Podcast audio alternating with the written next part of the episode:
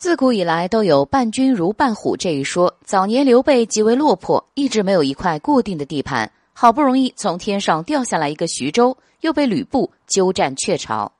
直到遇到了惊天伟地之才的诸葛亮，这一切才开始改变。刘备三顾茅庐请诸葛亮，诸葛亮遂向他陈说了三分天下之计，分析了曹操不可取、孙权可做援的形势。又详述了金义二州的州牧懦弱，有机可乘，而且只有拥有此二州，才可争胜天下。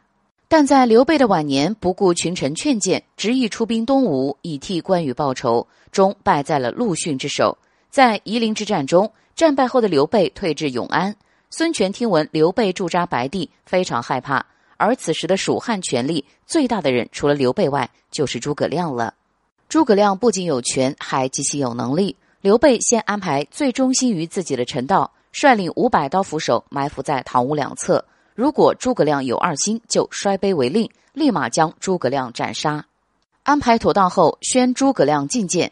诸葛亮当然明白刘备的心思，他认为接下来的一场对话将会决定自己家族的生死。在面对刘备这样心狠手辣之辈的时候，诸葛亮还是禁不住冷汗直流。